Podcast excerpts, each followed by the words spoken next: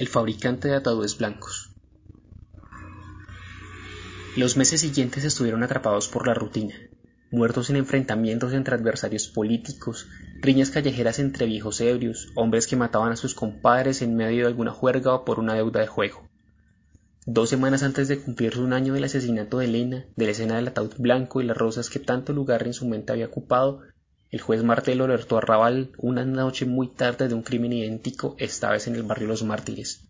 Detective Raval, le dijo con cierta impaciencia, tenemos una situación, un crimen, según se me ha indicado, similar al de Elena Masuera.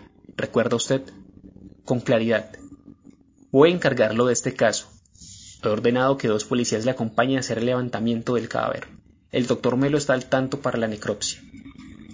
La escena, en efecto, parecía calcada de la anterior. En la mitad de la sala un ataúd blanco y dentro una mujer de piel muy blanca, de cabello oscuro y desnuda con pétalos rojos sobre el cuerpo. Al instante, el detective notó la hoja de papel entre las manos de la mujer. Al abrirla, leyó. Y a las rosas moribundas y a ti la luz tenue y diáfana alumbraba. Se trataba sin duda del mismo asesino. La mujer tenía rasgos similares a los de Elena Masuera. Cejas arqueadas, nariz delgada, una expresión casi infantil en el rostro. Como en la pasada ocasión, el asesino había macullado a su víctima. La mujer se llamaba Eulalia López, sus padres, quienes habían regresado esa noche de un viaje de baguette tras asistir al funeral de un familiar, confirmaron que su edad era de 20 años y que su hija no estaba comprometida. La causa de la muerte había sido la misma, envenenamiento por arsénico. Con el nuevo crimen se reabría el expediente de Elena Masuera.